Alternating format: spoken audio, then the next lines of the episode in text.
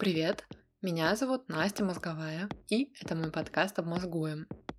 Этот эпизод — это вторая часть моего интервью с Настей Харитоновой, так что его лучше слушать после предыдущего. В этот раз мы с Настей поговорили на очень разные темы. Обсудили ее работу и повышение в Google, то, как отличался первый год в компании от второго, еще Настя рассказала о том, как они с ее парнем Рокко снова встретились через несколько лет после знакомства и начали свои отношения. Какое-то время были на расстоянии, потом вместе жили в Киеве, а потом переехали в Дублин. Более того, Настя поделилась страной, в которой они хотели бы жить в будущем, ради чего они сейчас изучают еще один иностранный язык. Кроме того, мы поговорили про креатив в работе и личных проектах, обсудили Инстаграм, который, как говорит Настя, она использует для самопознания. Немного поговорили про фото и видео для себя и брендов. Настя занимается и этим. И, конечно же, я расспросила Настю про саморазвитие, привычки и самодисциплину. С радостью и гордостью хочу рассказать тебе о том, что у этого эпизода есть спонсор – языковая онлайн-школа Лингода. В середине этого эпизода я поделюсь с тобой своим опытом изучения иностранного языка с лингодой и новым спринтом, который начнется уже 28 апреля. Зарегистрироваться на него можно до 16 апреля. Если ты хочешь узнать больше, продолжай слушать.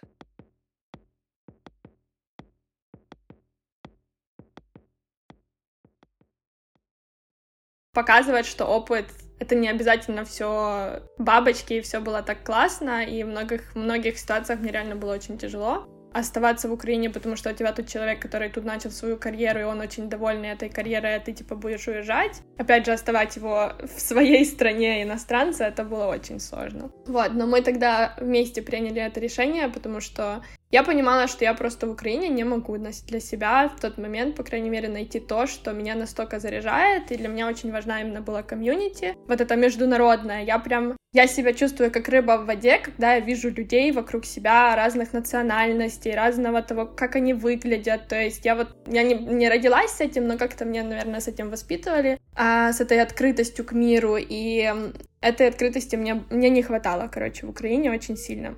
Почему было сложно именно переехать? Потому что я еще была в своем депрессивном достаточно состоянии. У меня было состояние, когда я чувствовала, что я очень не уверена в себе, я не верю, что я смогу это сделать, я не верила, что я смогу эту работу делать. Это для меня было очень странно, потому что до этого у меня в жизни такого ощущения не было, я как-то всегда, типа, знала, что я все смогу. А тут, типа, у меня было очень много сомнений о себе, и я очень переживала, что мое эмоциональное состояние просто мне не позволит так хорошо работать, там, быть успешной и все такое. Но, как бы, мы решили, что нравится больше, езжай, э, вот, и что мой парень тоже, он не со мной переедет, а он позже будет тоже искать уже возможности здесь. Как все, в принципе, и случилось. Я переезжала на 6 января на наше украинское Рождество. Это первое Рождество, когда я была не с семьей, не с родителями, не с бабушкой, дедушкой. Я тогда летела и просто, опять же, рыдала целую, целую дорогу, потому что я не понимала, зачем вообще я это делаю, зачем мне это в жизни как бы надо, но я приехала сюда, и сначала было даже сложно, эмоционально сложно, но потом меня, опять же, комьюнити, люди, друзья, с которыми я познакомилась, это просто стало ключевым фактором к тому, что все опять перевернулось в очень хорошую сторону. Какая у тебя позиция и как ты для себя понимала, что это то, чем ты хочешь заниматься? На тот момент мне было важнее оказаться в среде, которая даст мне эту уверенность, что я могу вообще это все делать, чем сама, наверное, позиция, чем сама роль. А потом я поняла, что кроме этого кроме этой как бы среды, комьюнити людей, Google и работа в Google еще дала мне определенный лайфстайл, который я всегда очень хотела, до, конечно, того момента, когда случился ковид, нас всех закрыли дома. Это была работа про постоянную динамику, про очень много работы с реальными бизнесами, которые развиваются, и помощь им находить какие-то классные решения, которые помогут им еще больше вырасти. Вот это вот про креативность, про поиск каких-то вариантов. Третье — это про путешествия. А мы очень много ездили как по работе, так и просто у меня появились очень классные друзья. Ты когда в Гугле начинаешь работу, в тот же день с тобой начинает очень много других людей. Это в моем случае было где, наверное, 100-120 людей в дублинском офисе. Мы очень сильно сдружились. Мы прям стали такой сплоченной семьей, я бы сказала. Это люди прям реально со всего мира, с разных точек. И мы начали планировать очень много путешествий вместе. Я даже я их привозила в Киев. Летом это был офигенный опыт, им очень понравилось. Это была какая-то такая просто, не знаю, жизнь мечты. Это 2000 19 год это был. Это было как бы очень много интересной работы, работы с бизнесами, очень много выступлений, очень много путешествий и классных людей рядом. А как называется твоя позиция? Digital Marketing Strategist slash Account Strategist. То есть это такая как э, роль маркетинга, и кроме этого, ты как аккаунт-менеджер ведешь своих клиентов, которые у тебя есть. Но почему маркетинг? Потому что ты углубляешься постоянно в их маркетинг-стратегию, вообще в то, как они развивают и растят свой там бизнес, и начинаешь смотреть, как с помощью еще там Google Ads, с точки зрения именно Google Ads, они могут это все усилить. Какие инструменты помогут им еще больше вырасти. Поэтому она достаточно такая и широкая, и узкая одновременно. А как это работает? Вы сами находите компании, компании к вам обращаются, и вы как-то выстраиваете эти отношения? У нас в каждого есть э, свой, свой как бы набор клиентов, с которыми мы работаем каждый квартал, которых мы ведем. Сначала там обычно это проактивная там связь с нашей стороны, просто потому что мы понимаем, даем им понимание, что они попали в нашу такую специальную программу, по которой у них есть человек, который им может там изнутри помогать э, правильнее распределять инвестиции, правильно выбирать э, тот микс продуктов, которые будут лучше всего влиять на их результаты, а именно бизнес-результаты. У каждого есть свои клиенты, с которыми мы работаем. Я работаю с рынками Украины, Беларуси и Казахстана, например. А просто, опять же, по языковому преимуществу. Так делятся команды. В Дублине вообще сидят как бы команды всего ИМИА, которые работают со своими странами. То есть у нас такой как бы очень international hub, опять же. И у нас есть и там ребята, которые работают с Южной Африкой, и те, кто работают с Чехией, и те, кто работают с Россией, Украиной. У нас с ними как бы встречи, со созвоны с клиентом, я имею в виду. А у каждого из нас мы очень детально пытаемся узнать всегда э, их там бизнес-цели, их маркетинговые цели, что они вообще, чем они занимаются, почему. И потом на базе этого думаем и продумываем разные новые стратегии.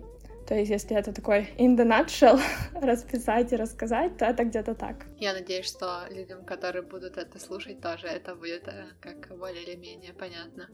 Получается, мы с тобой говорим сейчас в феврале, то есть ты уже два года на full тайм в Google. Если ты резюмировала бы первый год там и второй, как они отличались, как отличалась ты, что изменилось в тебе, что изменилось в работе? На самом деле отличались они, наверное, просто критически сильно, потому что, опять же, ситуация в мире повлияла очень сильно на то, как мы работаем. Да. Первый год, как я сказала, это был такой реально год мечты. Я прям была, не знаю, мне кажется, я была в таком просто крутом состоянии, каком-то таком эйфорическом, я бы даже сказала. Вот я когда сейчас смотрю на это и пытаюсь вспомнить, как это было. Второй год он начался как раз, еще было все нормально, а потом в марте нам сказали, что вот все в офис больше нельзя ходить, и тогда это было еще непонятно, насколько долго это будет. Uh-huh. И, наверное, это для всех гуглеров было таким, ну, сложным, конечно, но тоже моментом, когда все-таки Google это про комьюнити, опять же, это про то, что даже офис построен так, что очень много пространства для коллаборации, для того, чтобы вместе что-то делать. Мы там постоянно вместе завтракали, потом э, вместе обедали, а потом вместе все ходили в спортзал заниматься. И при этом между работой тоже встречались, там вместе работали над какими-то кейсами клиентскими. А вот это все ушло в онлайн. Ну, я, наверное, думаю, как и у всех. Да, да, как у всех. Кто может работать онлайн?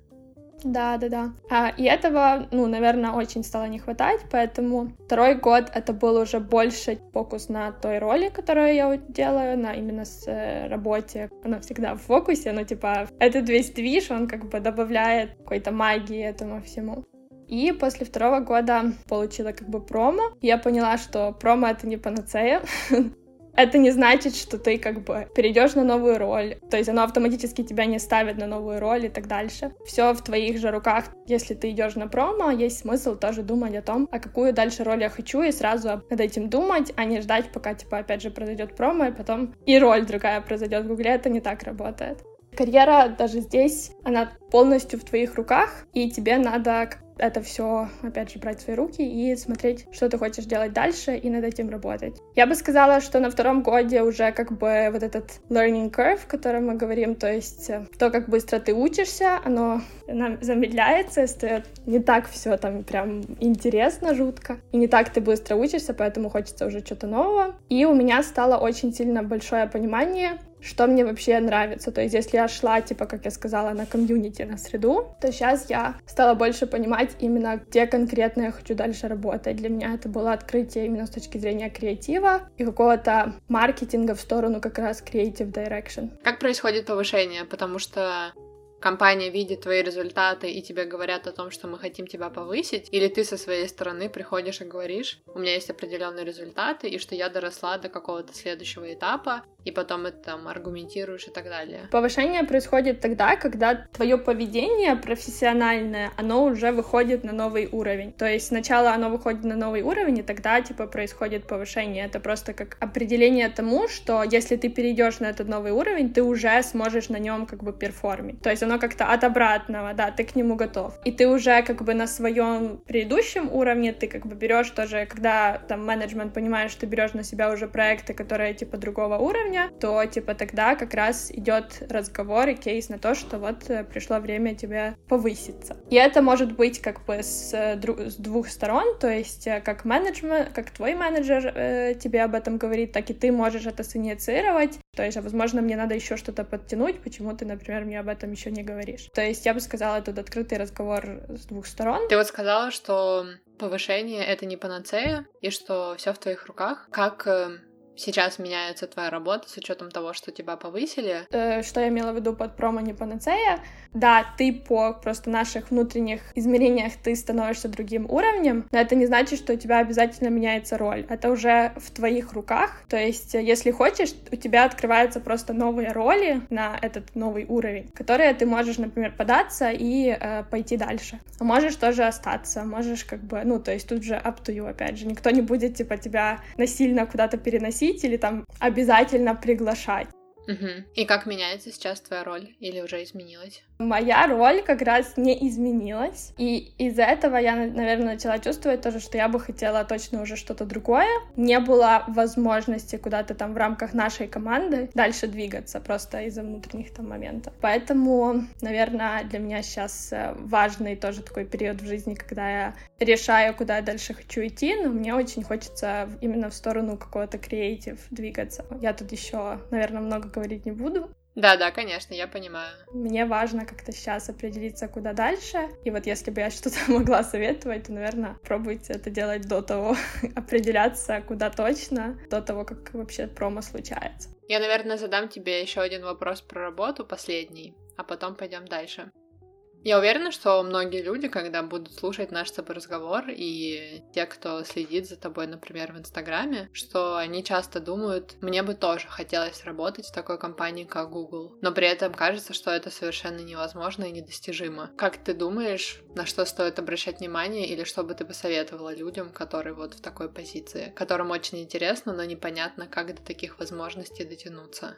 Я бы в первую очередь посоветовала найти человека, который вот прошел тот опыт который интересен им. Ну, то есть, если там, например, для них интересен опыт там именно в бизнес-стажировке в Гугле и той позиции, которая я, например, это могу быть я. Я помню, когда я только подавалась, я, кстати, этот момент забыла рассказать, я нашла людей, которые стажировались в киевском офисе в Гугле. Я просто написала им в Фейсбуке и сказала, что я очень хочу попасть на стажировку, и, пожалуйста, можете со мной встретиться, мне очень надо фидбэк. То есть вот есть у меня такой CV, вот такой опыт, и я спрашивала, что лучше всего что коммуницировать, что лучше в CV типа добавить из того, что у меня было, что будет ключевым для, там, например, этой роли. Это очень сильно помогло, потому что это сразу откидает какие-то, типа, у тебя есть какое-то пространство миллиона идей, но ты вообще не понимаешь, как это работает. Все равно в каждой ком- компании есть какая-то своя специфика, подход к тому, кого они отбирают, правильно? Это очень сильно помогло. То есть не бояться как раз просить о помощи у человека, у которого уже этот опыт был. Даст понять вообще, возможно, что еще надо подучить, какой опыт получить, чтобы дальше вообще на такие истории подаваться. Это такой больше практический совет, а другой — это четко знать, зачем тебе это надо, и выбирать именно по ценностях. Для меня, не знаю, это какая-то такая ключевая штука в жизни. Я знаю, что если я делаю что-то, что связано с моими ценностями, я буду счастлива, это то, что будет для меня. Понимать, я это хочу, потому что так все делают, или потому что это реально то, что меня очень сильно драйвит, я очень хочу туда попасть. Потому что можно туда попасть, потом расстроиться, зачем мне это вообще надо. И делать сильное CV — это первое, что, на что смотрят всегда. И если есть возможность идти по... Ну, чтобы тебе сделали реферал той компании, и ты как бы по рефералке пришел. Класс, хорошо, спасибо большое. Ты упоминала то, что у вас была сложная история с твоим парнем Рокко, то, что он приехал к тебе в Киев из Словении, потом ты приехала в Дублин, а он остался в Киеве. Я смотрела ваше видео, и я так понимаю, что есть большой спрос на его продолжение про вас вместе как пару. Не знаю, если ты хочешь, расскажи, как в итоге вы встретились снова и как так получилось, что вы теперь вместе, с учетом того, что вы изначально познакомились вот тогда в Тайване, когда ты еще училась в школе, и потом, как вот вы воссоединились в Дублине, где вы живете теперь вместе. Угу. Да, от момента, когда мы в Тайване тогда просто сказали друг другу пока, мы просто общались очень много онлайн по скайпу, при том, что мы не общались практически вообще в Тайване, потому что у него тогда там появилась девушка. Но это нормально, потому что мне тогда было вообще 15 лет, ему 20. Тогда это было не по пути немножко. Но тот человек тогда мне очень сильно заинтересовал, как я, наверное, его не знаю. Ну, так он говорит. Потом мы общались много по скайпу, как раз когда уже вернулись. И через год э, мы с моей мамой приехали в Хорватию просто отдохнуть, а он наполовину славян, наполовину хорват. То есть Хорватия это тоже очень как бы дорогая ему страна. И он приехал просто показать нам местность, повозить нас, чтобы мы все увидели. Тогда между нами чуть завязалось какой-то еще больше сильный интерес, но это был какой-то странный, странные пять дней, я бы сказала, больше, чем э, что-то другое. И потом я приехала в Киев, приехала учиться в Киев, у меня тогда появились отношения, я на три года ушла в эти отношения. В процессе этих отношений там мы с Роко иногда общались, иногда не очень общались. И был вообще год, когда мы вообще просто вообще не общались, то есть никак, и не виделись. А а потом, когда эти отношения закончились, мы с ним списались и решили встретиться в Будапеште. Почему? Почему вы решили встретиться вдруг? Это хороший вопрос, я думаю, просто почему. У меня был до сих пор очень сильный, как, ну, я чувствовала связь с этим человеком. Даже при том, что мы с ним могли не общаться там очень долго. На тот момент это был очень хороший мой друг, который, как бы, поскольку он постарше, он такой, типа, человек, который любит помогать решать проблемы какие-то там, помогать тебе вообще понять, что в твоей жизни происходит, знаешь, там, поделиться какой-то мудростью. И, наверное, мне в тот момент хотелось просто какой-то мудрости, вот это его, и вообще просто увидеть, как он изменился за три года или четыре, это уже, которые мы вообще там не виделись друг друга, не не особо общались. Это было такое реально как в фильме. Все, что происходило там, это было реально, да, как в фильме. Я приехала туда на автобусе. Я тогда, типа, когда в универе вообще училась, у меня там немного было денег, но я обожала путешествовать. Я просто каждый четверг э, Басфор тогда давал супер скидки на поездки на автобусе вообще куда-нибудь. Я всегда сидела в 12 часов, я знала, что они выпадут, и пыталась ловить эти супер дешевые билеты куда-нибудь. Я тогда вот э, купила эти билеты, и на автобусах через Польшу я ехала в Будапешт, потому что так было просто дешевле, а он приехал на поезде. И мы тогда встретились, и тогда произошла вся магия.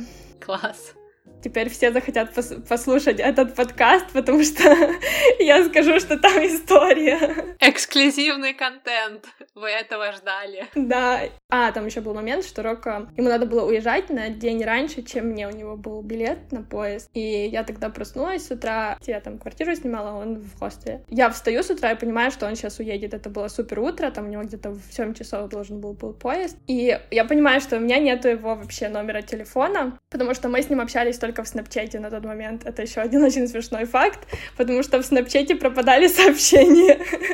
Такой специфический выбор место для коммуникации. Я помню, он как даже в какой-то момент говорил, я уже могу тебе в мессенджере писать, или мы только в снапчате будем дальше общаться. И э, я телефон его в какой-то момент вообще удалила, потому что мы не общались. И я э, в снапчате вспомнила, что я когда-то там можно было сохранить сообщение, я когда-то додумалась до того, чтобы сохранить его. И я ему просто набрала на телефон, пожалуйста, не уезжай, я не хочу, чтобы ты уезжал. И он пропустил этот поезд, вернулся обратно, мы провели еще день вместе, и потом я уехала, он мне написал в снапчате опять же, и он тогда написал что ему кажется, что он впервые почувствовал, что он кого-то любит. Я также себя почувствовала, и все. И потом, ну, мы разъехались, но потом уже было много он меня пригласил тогда в Словению, я приехала к нему на бал, мы тогда встретились. Ну, то есть вы какое-то время были в отношениях на расстоянии? Это было, кстати, не так уже и долго, а полгода. Ага, а потом он переехал в Киев? Да, потом он просто приезжал в Киев, он мне сделал просто невероятный сюрприз. Я просто сидела на работе тогда в том креативном агентстве, в котором я работала. Я просто сидела и делала свою работу. И он просто взял и зашел в это в офис. И типа я просто выпала вообще. Креативный директор и все другие тоже офигели и отпустили меня, сказали, иди гулять. Да, и потом уже был Дублин, я уехала на стажировку, он мне тогда приезжал часто тоже туда, потом мы вместе переехали в Киев. Угу. А сколько времени прошло между тем, как ты переехала в Дублин уже работать на фул тайме и моментом, когда он, получается, нашел там работу и переехал к тебе? Я переехала 6 января, а он переехал, по-моему, где-то 12-14 марта. А, то есть через три месяца. Очень быстро. Да, это не было тоже очень долго. Ты смотри, какой молодец. Даже два. Да, два. Да. Роко, у него мы вчера с ним общались и поняли, что это человек просто с очень сильным чувством resilience. Опять же, не знаю, как это по-русски mm-hmm. сказать. Он э, супер быстро адаптируется, он не боится каких-то даже сложных, реально, ну, ему в сложных ситуациях приходилось быть в этих всех э, годах. Он этого не боится, и он умеет держать вот этот вот внутренний стержень очень сильно. Это все его вообще никак не задевает с точки зрения его уверенности в себе, его какого-то чувства внутренней силы, что он все сможет. И это очень круто. Класс. Я читала у тебя в Инстаграме, что ты веришь в человеческую безграничность или в безграничность человеческих возможностей, если человек достаточно открыт и креативен. Можешь рассказать о том, как у тебя сформировалось такое мировоззрение, как бы на чем оно основано? Спасибо за этот вопрос.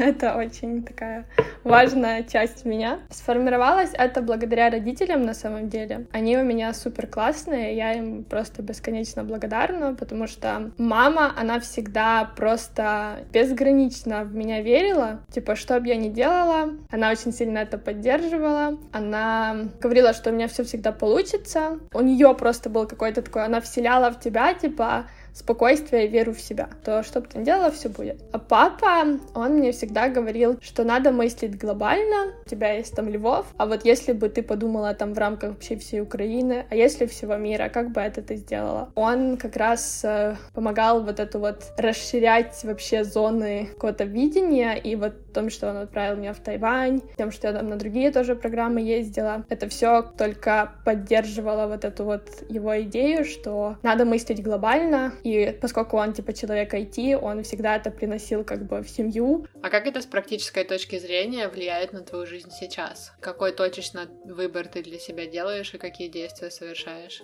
Тут важный момент, надо заметить, что при том, что у меня есть такая вера и мышление, это не значит, что я, мне всегда получается тоже так думать. Да. То есть нет, конечно, я сама стыкаюсь очень часто с какими-то своими личными ограничениями и пониманием того, что, ну, все равно есть какие-то вещи, которые тебя ограничивают. Например, я там не могу сейчас поехать, не знаю, работать в офисе в Сингапуре, потому что просто ковид, ты не поедешь, например. Но, возможно, есть, можно посмотреть на это с другой стороны. У тебя, наоборот, есть возможность, например, поработать работать на роли в Сингапуре отсюда онлайн, быстрее получить эту возможность, потому что не надо визы этого всего, у тебя все равно появляется эта возможность, но да, не в офисе в Сингапуре, например. Я сама часто стыкаюсь с этим, сама часто у меня что-то не получается, я вижу, что типа все равно ограничено достаточно там даже в том представлении, в котором я хочу. Я себе всегда задаю вопрос, а что бы ты сделала, если ты бы ничего не знала в этой сфере, типа у тебя бы не было никаких знаний, ты бы была просто наивным человеком, человеком. А, это, наверное, ключевое. И если бы у тебя были все вот эти ресурсы мира, как бы ты поступила? Мне кажется, что креативность как раз рождается с наивности. У меня есть такая, возможно, установка странная, что когда я чему-то учусь, я теряю свою уникальность, потому что я вот понимаю с точки зрения системы, как что-то типа работает, и я уже как бы ложу себя в рамки вот этой как бы системы. А если я ничего не знаю, возможно, да, у меня не будет какого-то там критически хороших там понимания цифр, еще чего-то такого там в конкретной сфере. Но я просто мыслю с точки зрения какой-то всего, что мне в голову, голову приходит. Да, я да. себе позволяю мыслить как бы смешно, возможно, неправильно, возможно, не так, как надо, но типа креативно, uh-huh. так сказать. Uh-huh. На эту тему есть, кстати, очень классный, по-моему, TEDx Talk а, Павела Ржеща, который банда Украина. Он как раз э, там раскрывает тему наивности, мне очень откликнулось то, что он говорил. Типа, насколько она важна именно с точки зрения креативного бизнеса. Вот так что советую. Хорошо, я посмотрю. Он классный. Можешь мне рассказать про свой э, стандартный день? Как он выглядит? На самом деле сейчас так скучно. Я дисциплинирована не потому, что это часть меня, я бы сказала, а потому что мне, возможно, так иногда легче, но при этом мне очень важно, чтобы эта дисциплинированность была максимально flexible, потому что я не очень люблю, когда день похож на другой день. Для меня это прям очень печально. Да, я понимаю как выглядит обычный день. А сейчас я просыпаюсь где-то в 8, и это для меня, опять же, очень странно по сравнению с тем, как я это делаю в обычные дни, когда мы ходили в офис. Я обычно в 8 уже была в офисе, потому что я прям обожала приходить, меня драйвило то, что, типа, мы сейчас там людей встречу, и, короче, это все меня очень сильно вдохновляло. Я всем вставала и бежала, короче. А сейчас, типа, я в 8 просыпаюсь, мне кажется, из-за того, что просто ты как-то устал, устал от этой монотонности. Однозначно. Поэтому встаю я в 8, Дальше я обычно делаю какие-то утренние практики, и это всегда, если я позволяю что-то разное делать, я типа то, что чувствую, то и делаю. Я могу делать какие-то письменные практики, что-то писать. Я, кстати, очень хочу вот эти блокноты, которые ты заполняешь э, от 365. Если ты какой-то из них особенно посоветуешь, я очень хочу его. Хорошо. Потом я люблю вот это вот сделать медитацию. Сейчас это медитация на креативность. Тоже ввела прогулку, если нормальная погода, выхожу просто, чтобы зарядиться как раз какой-то воздухом и энергией, потому что если ты просто встал, посидел дома и потом, типа, сел работать, то такое. А прогулка — это 15 минут или Дольше? Не, где-то 15 минут. Тут просто на районе у меня тут парк возле меня. Э, не дольше, потому что сажусь я работать где-то в 9, 9.30. Я люблю, в принципе, начинать. Я бы хотела бы даже раньше начинать, но сил нету так много, как было раньше. Для меня это вообще очень странное чувство. И вот я все очень жду, когда это закончится, потому что реально у меня намного больше энергии, когда в жизни есть динамика. Я сажусь работать, Потом я работаю где-то до 5-6. В 6 закрываю компьютер. Дальше у меня какая-то учеба. А, кстати, с утра. Сейчас нет. Но раньше я очень любила, что меня, когда уже ковид чуть задолбал, я любила с утра какую-то учебу себе тоже ставить. Там хотя бы полчаса. То, что я учу, какой-то кусочек курса пройти или книжку почитать. Книжку, кстати, сейчас там тоже читаю. Курсы сейчас как-то с утра не прохожу. Но раньше это меня больше как бы настраивало на день. Что-то интересное узнала, уже как бы чувствуешь себя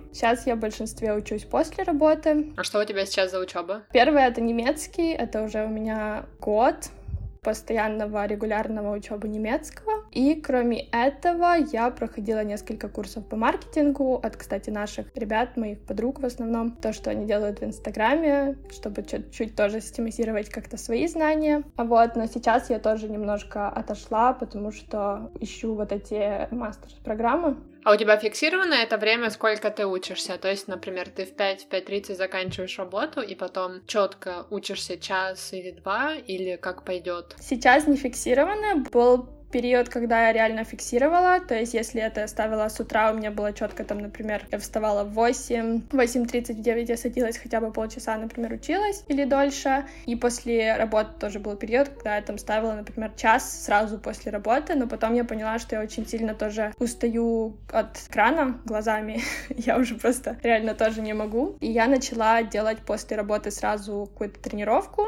три раза в неделю, и тогда после тренировки, если у меня есть настроение и желание, желание, то я сажусь и учусь. Но вот так как сейчас у меня нет каких-то супер конкретных курсов, которые я прохожу, кроме немецкого, два раза в неделю, угу.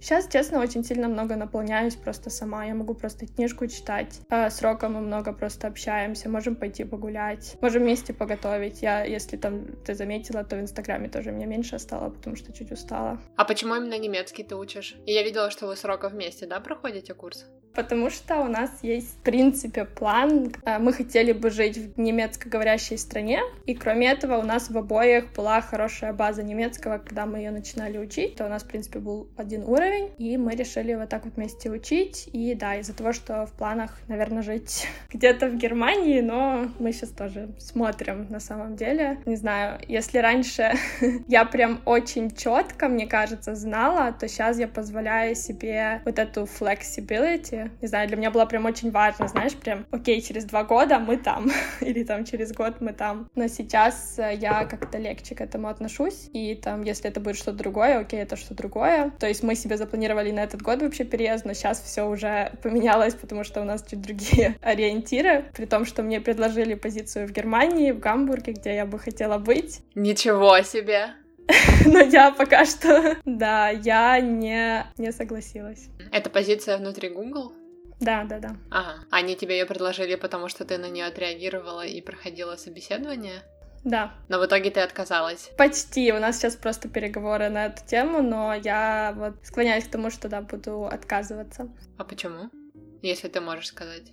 Да, э, много причин. Во-первых, это то, что, да, у нас чуть поменялись там срок ориентира, как мы себе видим на эту тему еще чуть детально не хочу говорить, потому что она, мы еще сами определяем. А во-вторых, это не совсем та роль, которую я бы там очень сильно хотела. То есть я на нее подавалась, потому что у нас как бы в декабре еще было четкое понимание, что мы в этом году, наверное, будем переезжать именно туда. А потом все чуть изменилось, поэтому, типа, для меня было больше приоритете, опять же, там страна-город, а там уже позиция можно, типа, потом на другую. И третье — это то, что сейчас переехать и невозможно. Физически из-за того, что границы Ирландии не пускают, границы Германии, ты непонятно сколько еще не сможешь переехать, если переедешь, то непонятно, как ты вообще застрянешь, опять же, в этой ситуации там, потом один, и я первый раз, наверное, задумалась над тем, что мне немного страшно переезжать, знаешь? Да-да, потому что раньше было хотя бы понимание того, что если будет очень нужно, и ты можешь вернуться к кому-то и куда-то, и кто-то может приехать к тебе и оказаться рядом с тобой в экстренной ситуации, а сейчас это не так. Да, я понимаю.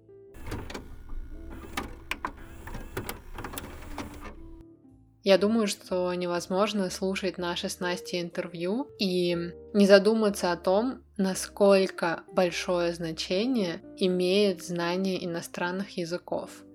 Очевидно, что если бы Настя активно не изучала английский язык с самого детства, она бы не смогла провести лето в Тайване, поехать на семестр по обмену в Германию и тем более пройти стажировку в ирландском офисе Google.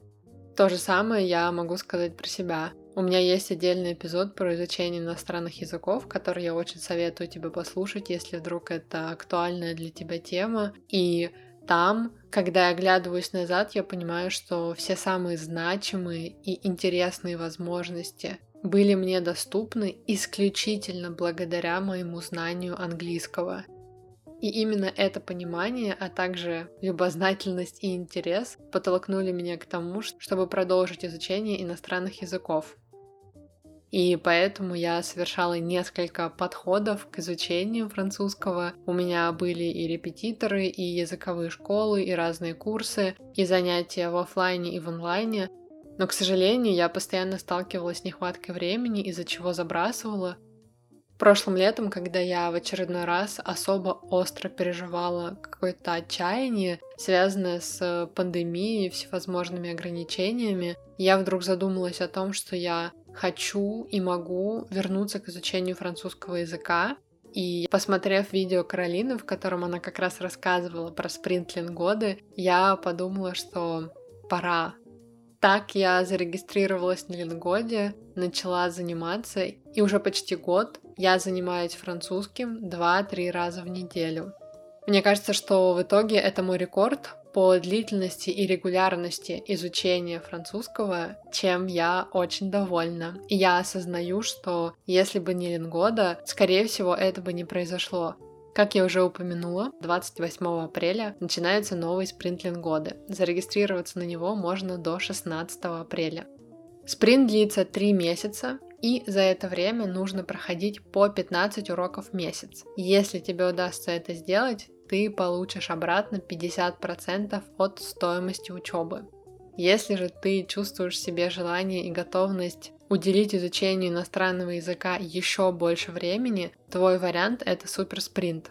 Он также длится 3 месяца, но в его рамках нужно проходить по 30 уроков в месяц, и после этого у тебя будет возможность получить обратно 100% своей оплаты за учебу. Как я уже сказала, я сейчас учу французский, но также вместе с лингодой можно изучать английский, деловой английский, немецкий и испанский. Кстати, в описании к эпизоду я оставляю промокод, по которому ты можешь получить скидку на депозит и ссылку, по которой можно все это оформить. А теперь давай вернемся к нашему с Настей разговору.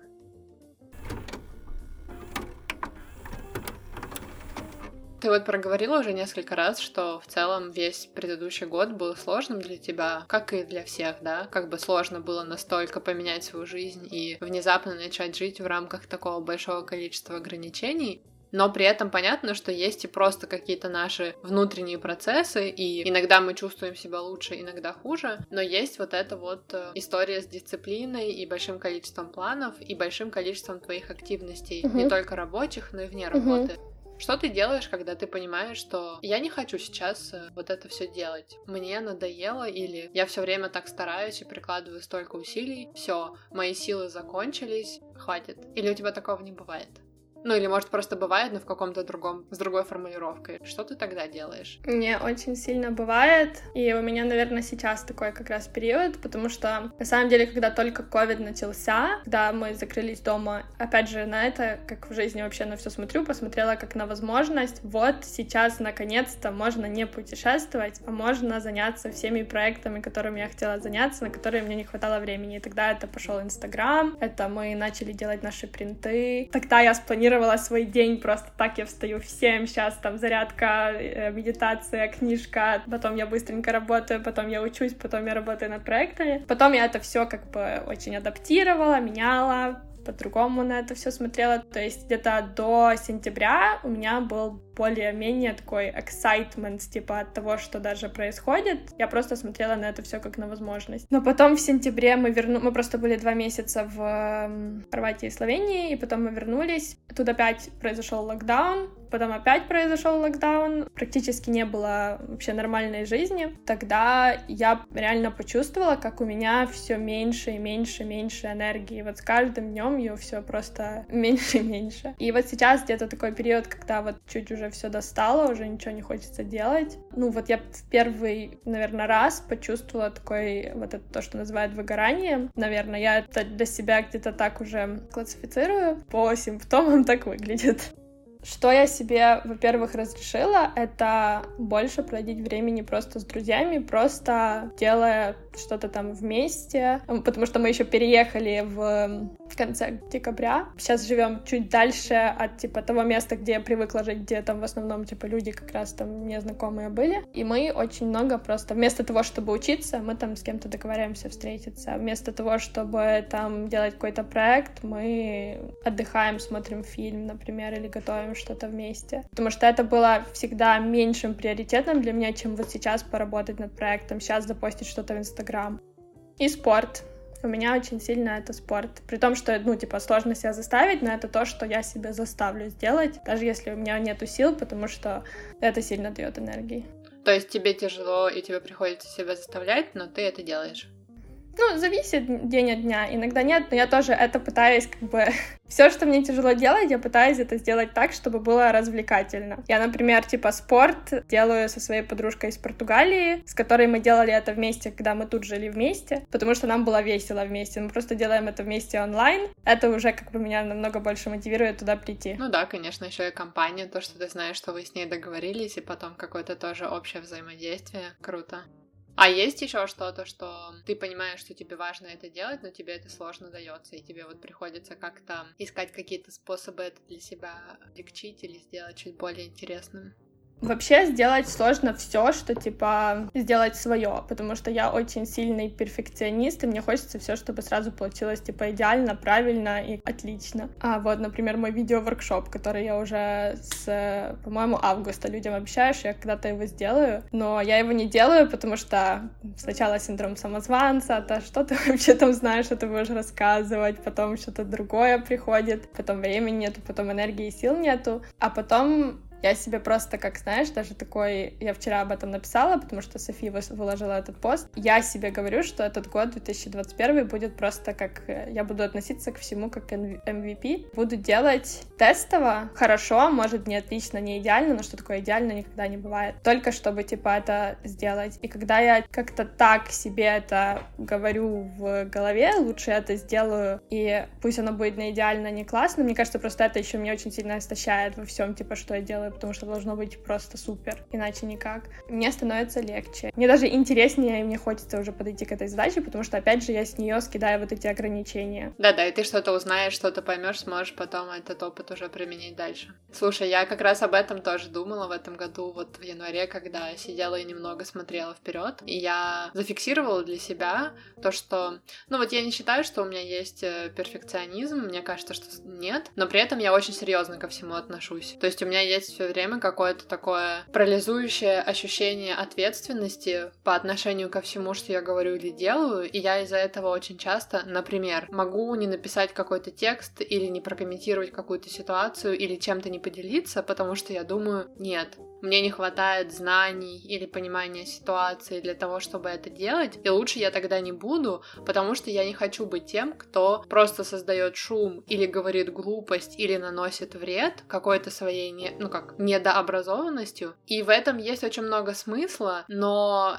это у меня доходит до крайностей. И, в общем, я для себя сформулировала, что мне бы хотелось сделать больше чего-то поменьше, и пусть, может быть, чуть менее, как бы, серьезного и такого прям, как будто бы глубокого и большого, но позволять себе это и выражать себя с чуть большей легкостью. Пытаться практиковать больше легкости мне очень сложно. Угу. Я тебя очень хорошо понимаю, потому что вот как раз, наверное, перфекционизм в моем случае это то, что ты объяснила тоже. У меня просто есть такая сверхответственность в жизни, не знаю, в, во всем у меня ощущение, что я, типа, ответственна просто на сто процентов. Нельзя это сделать некачественно, неправильно, что ли, но у меня это, опять же, клише с наивностью. Есть наивность, есть ответственность самый простой метод, что я делаю, когда я чувствую, что все вообще, я устала, энергии нету, меня все уже не заряжает, я путешествую обычно. Но сейчас я не так сильно могу. Ну, то есть я все равно могу. То есть, если бы я захотела, можно найти сейчас варианты, куда можно уехать. Но я себя тоже иногда спрашиваю, ну, можно себя всегда лечить этой таблеткой, как бы ты куда-то уедешь, наполнишься, вернешься, но ты опять вернешься в, то, в ту среду, где ты, типа, сидишь сейчас. То есть это будет short-term remedy, которая не сильно поможет. Поэтому я бы сказала, что сейчас я даже специально учусь делать по-другому. Но если бы могла, я бы путешествовала вообще 24 на 7. Ой, да, я тоже. Для меня всегда путешествия были как раз вот этой возможностью срочно сменить обстановку, почувствовать себя по-другому, получить какие-то впечатления и прийти в себя. И я всегда это воспринимала как, как бы огромный приоритет и вот эту вот первостепенно важную для меня возможность. И, соответственно, как бы весь прошлый год мне было очень грустно из-за того, что это стало невозможно. И сейчас тоже из-за этого грустно, потому что я не знаю, когда я смогу поехать в путешествие. Но что я хотела сказать? Я очень много думала о том, что очень многие люди оказались вот э, в такой ситуации, потому что понятно, что многие и до этого не могли путешествовать просто по другим причинам, да, там, финансовым и так далее. Но мне кажется, это действительно очень важная возможность посмотреть на то, как мы все живем и на то, от чего именно мы уезжаем. Мне не нравится, когда говорят, куда бы ты ни поехал, ты везде берешь себя с собой, поэтому твои проблемы так не решатся, потому что это какое-то тоже такая очень однобокая критика. Да, конечно, ты берешь себя с собой, но ты меняешься, получаешь новые впечатления и, соответственно, возвращаешься тоже немного другим. Но все равно получается, что если ты можешь все время куда-то уезжать, таким образом можно действительно закрывать глаза на какие-то штуки, которые на самом деле стоило бы поменять. И вот мне кажется, что сейчас так или иначе есть возможность э, вот этим заняться. Но при этом понятно, что все равно очень сложно что-либо делать, и тем более что-либо менять кардинально, когда мы находимся вот в этом состоянии стресса и очень жесткой нестабильности и непонимания того, что дальше. Так что вроде как есть много пространства для роста, а в то же время обстоятельства этому скорее не способствуют, потому что тяжело. Мне кажется, еще очень важный баланс между тем, что для тебя важно, как для человека. Например, это может быть побегать себя, типа, как говорят. Но что, если ты как человек заряжаешься динамикой? Тоже должен быть баланс. Я понимаю. Ты упомянула то, что ты хочешь сделать воркшоп по видеографии. Расскажи мне, пожалуйста, вообще об этом, вот про фото, про видео. Первое — это как раз вот эта вот э, любовь к путешествиям. Я люблю прочувствовать вот этот опыт в present in the moment, это явно идет оттуда. Как по мне, хорошие видеографы, фотографы — это люди, которые умеют быть очень эм, очень внимательными к тому, что происходит вокруг, потому что задача фотографа-видеографа как будто запечатлить какой-то кадр, запечатлить какой-то опыт и помочь другим людям, которые там не были, прочувствовать это просто на максимум процентов, сколько можно, как это чувствует тот человек, который это запечатлил. И мне кажется, у меня есть этот скилл, и есть, кроме этого, какое-то видение общей картинки, которая, типа, идет из, там, опять же, учебы в программировании, вот этого глобального видения и всего другого. И это очень сильно помогает, потому что, когда я снимаю, например, видео, мне становится легко его делать и делать монтаж, потому что я знаю, как в конце я хочу, чтобы оно выглядело, потому что у меня был... Я очень была внимательна в моменте, опять же, я знаю, какие важные аспекты того, что я увидела, прочувствовала, мне важно передать. Я, короче, вижу эту картинку, и потом мне, короче, становится легко снимать, делать монтаж и тоже фотографировать.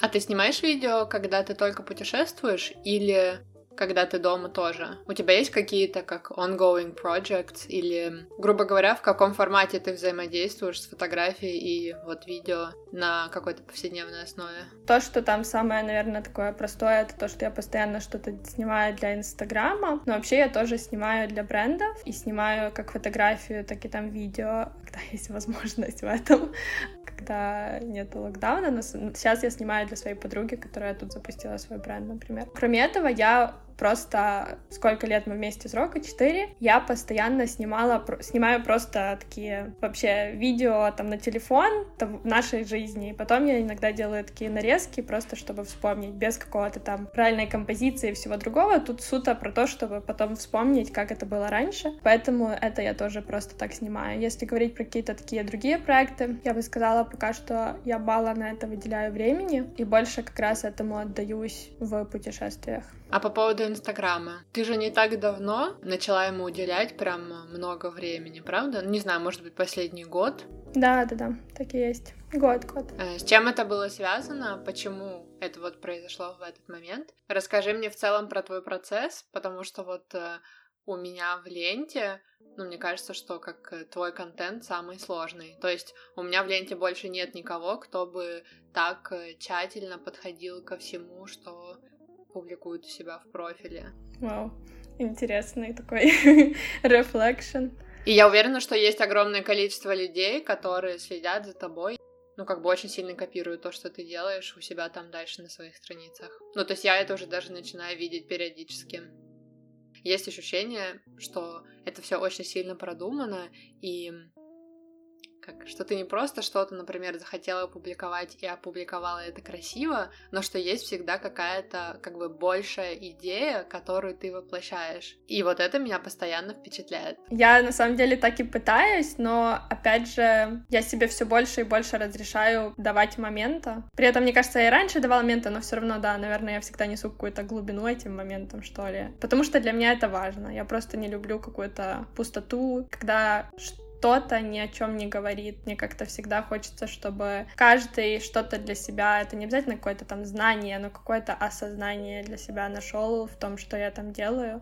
Почему я начала делать Инстаграм? На самом деле я давно хотела его делать, но меня постоянно отталкивала вот эта вот история блогерства как блогерства, что ты просто должен показывать каждую часть своей жизни, и ты на этом, по сути, зарабатываешь на рекламе. То есть это все вообще было неинтересно мне. И я как-то не видела других способов, как это делают. Я потом, наверное, первый такой человек, который как-то по-другому это сделал, по крайней мере, в Украине, это была Лена Базу, которая как-то сказала личный бренд как способ самопознания. я тогда, вот эта фраза, она села мне в голову, а мне интересно работать с собой, познавать себя, и я поняла ценность в том, что это может быть какая-то, опять же, рефлексия для меня, и это тот рост, который ты постоянно запечатляешь, ты можешь вернуться, оттолкнуться и посмотреть, как ты, опять же, спрогрессировал. Эта фраза стала таким, я бы сказала, просто точкой координат, от которой я оттолкнулась и начала тогда делать, и тогда еще это все наложилось на то, что начался карантин, у меня появилось больше времени. Тогда я начала проходить уже как бы свои знания фотографии и видео, опять же, обрамлять в какие-то системы, потому что я начала проходить по этому поводу курсы и понимать, что мне это как бы не просто мне кажется, что это получается,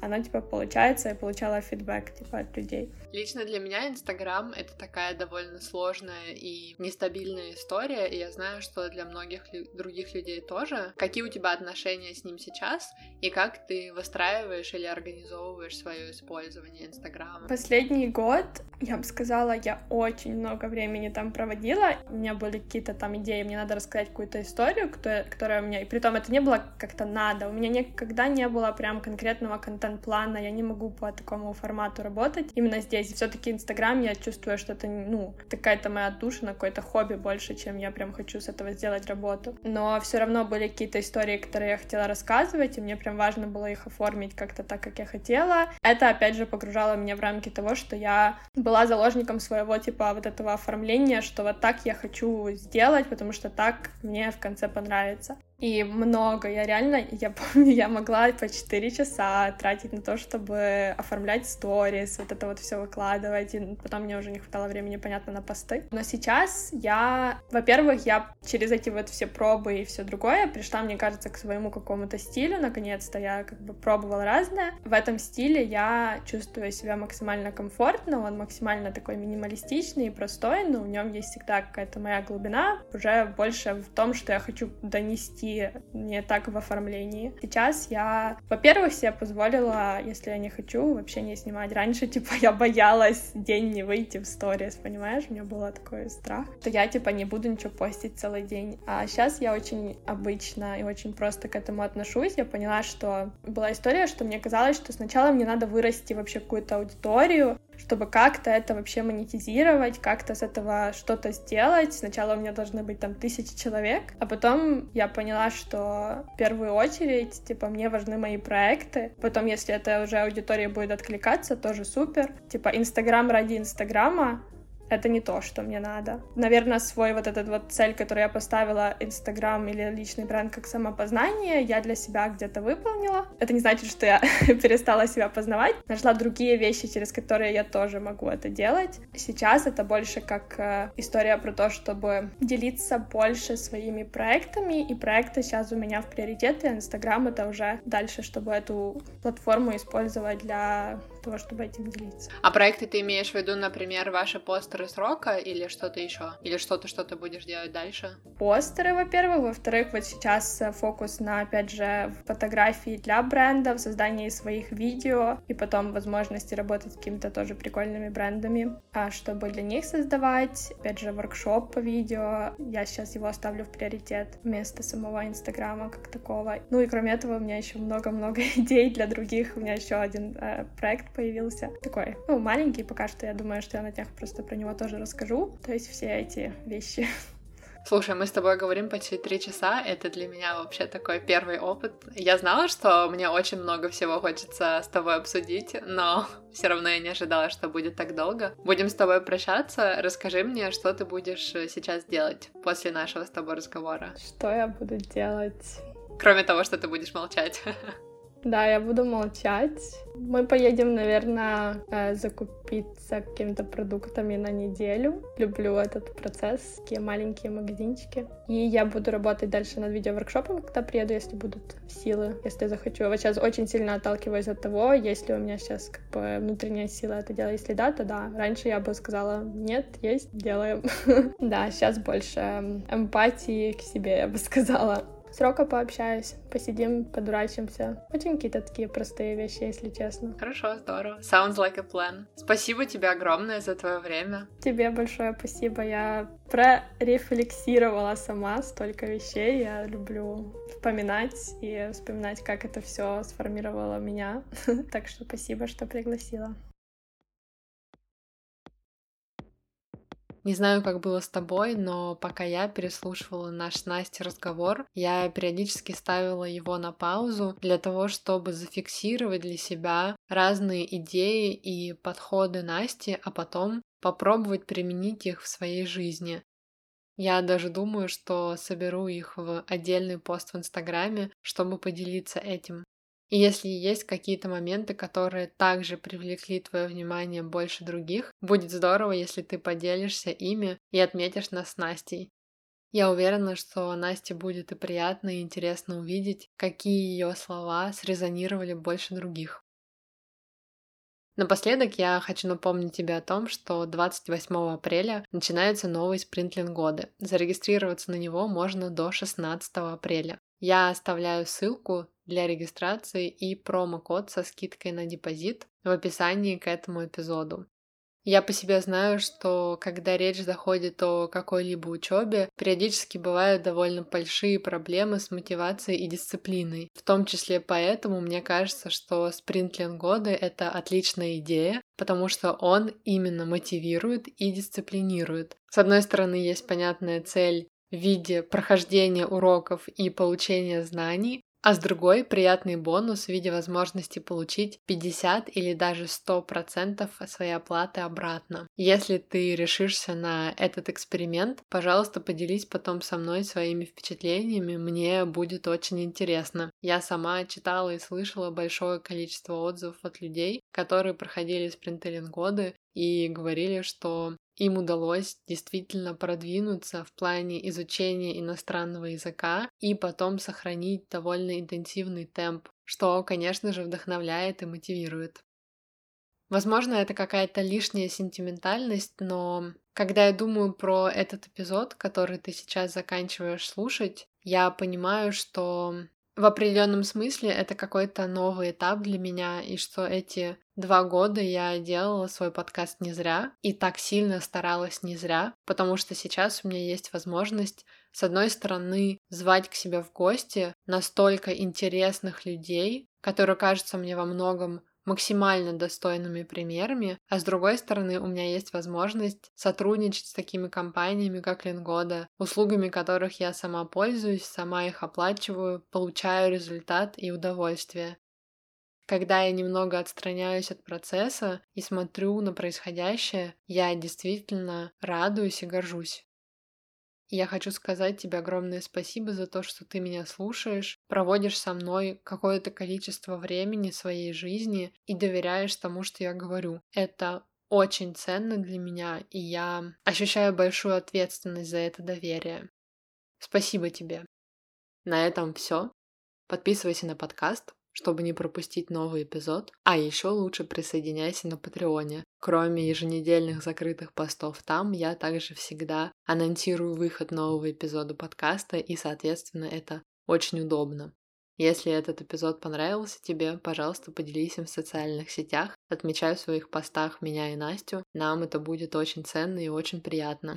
А если ты хочешь поддержать меня и мой подкаст, пожалуйста, оставь отзыв о нем в приложении подкаста от Apple. Это поможет большему количеству людей узнать о его существовании и лучше понять, почему им тоже стоит его послушать. Спасибо тебе большое за то, что дослушиваешь до конца. Хорошего тебе дня. Береги себя.